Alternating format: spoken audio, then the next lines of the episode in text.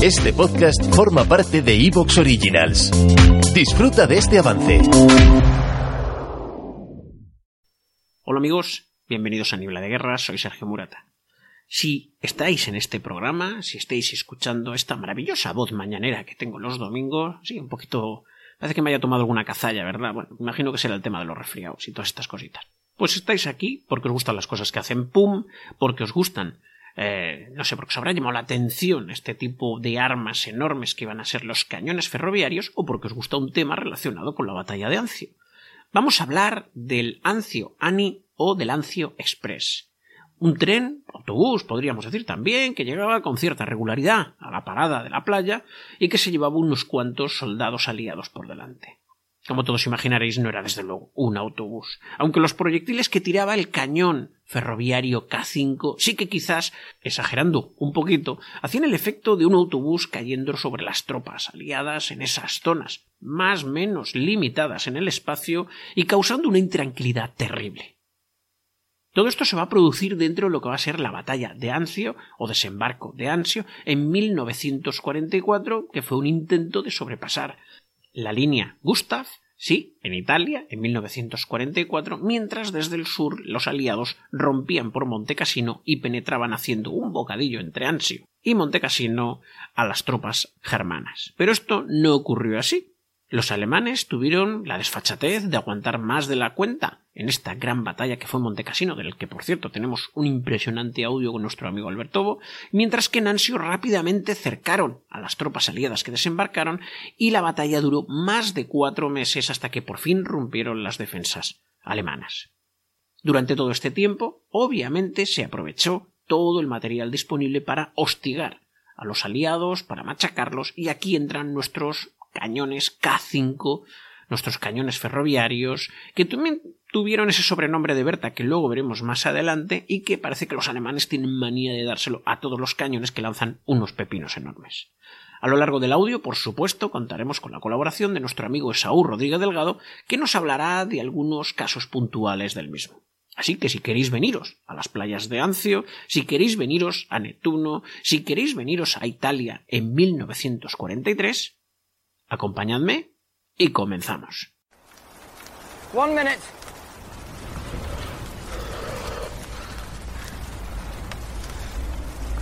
Fix bayonets!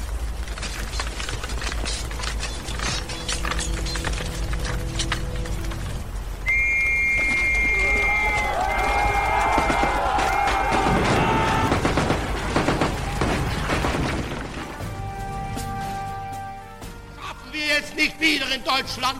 Was haben wir nicht für Aufgaben? Man hat uns die ganzen Jahre schon eingeredet.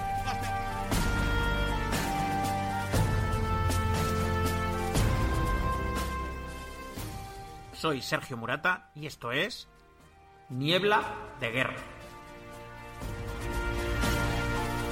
El zorro del desierto, el vencedor de El Agueila, el héroe de Tobruk y conquistador del norte de África podcast de historia militar hecho por aficionados para aficionados.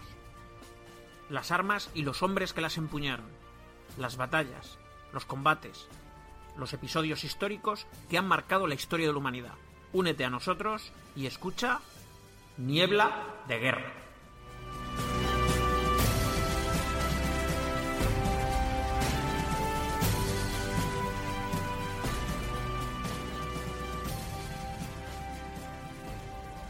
Como os decía, vamos a situarnos en lo que va a ser la motivación para desembarcar en Ansio, un poquito las tropas que se usaron y también vamos a hablar el por qué rápidamente no pudieron penetrar en ese desembarco o tras ese desembarco las fuerzas aliadas. Pero para ello, ¿qué os parece si le damos entrada a nuestro amigo Sau y que nos lo cuente?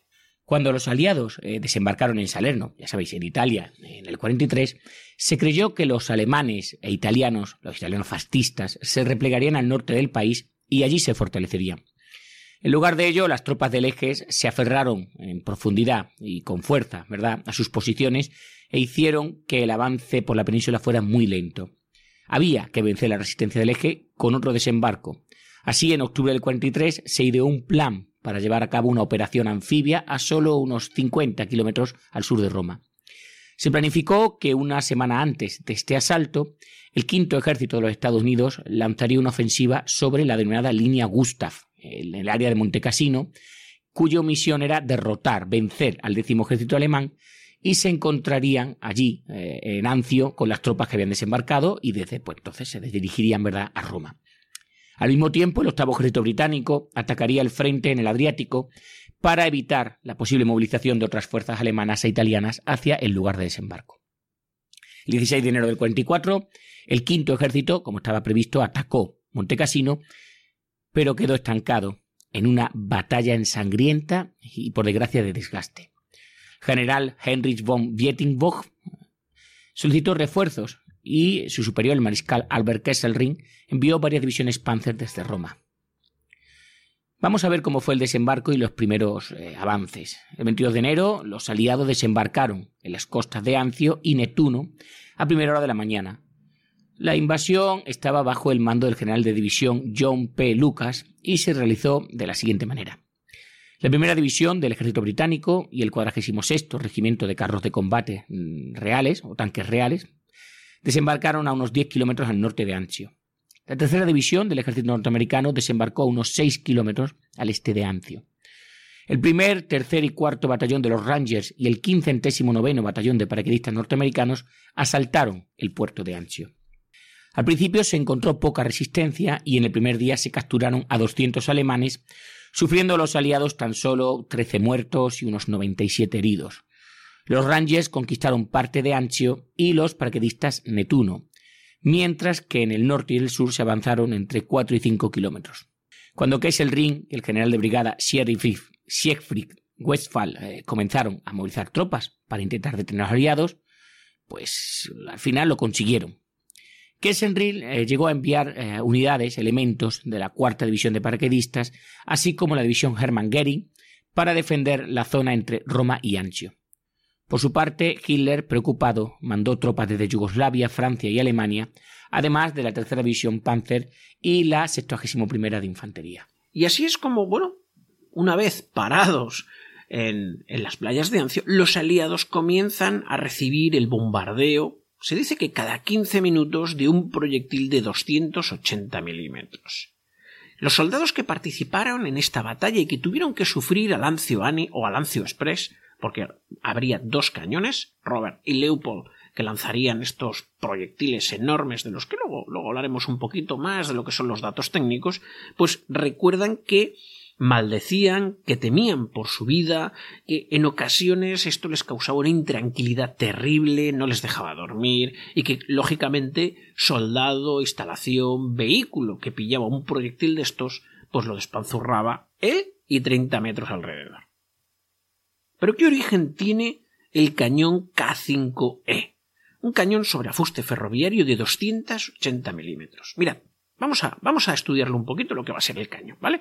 Mirad, en el ejército alemán parece que les encanta esto de las piezas ferroviarias. Ojo, no es patrimonio solo de los alemanes, porque también los franceses y los británicos llegaron a emplear estas piezas ferroviarias a lo largo de la Gran Guerra. Lo que se buscaba era colocar un cañón que o bien tuviera un gran calibre a la vez que un gran alcance o en su defecto menos alcance pero un calibre muy poderoso. Y claro, lógicamente los, los vehículos de la época no podían soportar estos pesos tan enormes o estos retrocesos y mucho menos los tiros de animales que serían interminables para una pieza tan pesada. Con lo cual la única solución que quedaba mientras que llegaba la motorización más moderna era el afuste ferroviario. En la Primera Guerra Mundial, vosotros sabéis, se hizo famoso el Gran Bertha o Wilhelm Hetzschutz, que sería manejado por marineros, sí, sí, por marineros para bombardear a larga distancia. Contrariamente a lo que se dice, en realidad, este Wilhelm Hetzschutz, eh, o cañón Guillermo del Kaiser Guillermo, sería conocido como el París Canonen, es decir, el cañón de París. No recibiría este sobrenombre de Gran Berta más que de manera popular, cuando en realidad los verdaderos obuses denominados Gran Berta eran unos obuses que participaron en el asedio de Lieja y luego más adelante y que eran un poquito menos grandes, con menos alcance, pero con 420 milímetros de calibre. Bueno, viendo estos antecedentes en los que, como os digo, el, el mayor cañón que hasta el momento se había fabricado en Alemania, un cañón digno de de las novelas de Julio Verne, ¿verdad? Bueno, pues eh, el ejército quería lo suyo, que era eso de que la Marina hubiera tenido el patrimonio de tener el cañón de más largo alcance construido. Bueno, pues entonces eh, eh, empieza un trabajo a principios de los 20 en los que bueno, se va a tratar de conseguir y desarrollar una pieza de artillería, generalmente, como os digo, la idea es de asedio, con un largo alcance y que bueno, que sea patrimonio más del ejército. De este encargo surgirían varias piezas sobre ferrocarril, como uno de ellos sería el K12. ¿Te está gustando lo que escuchas?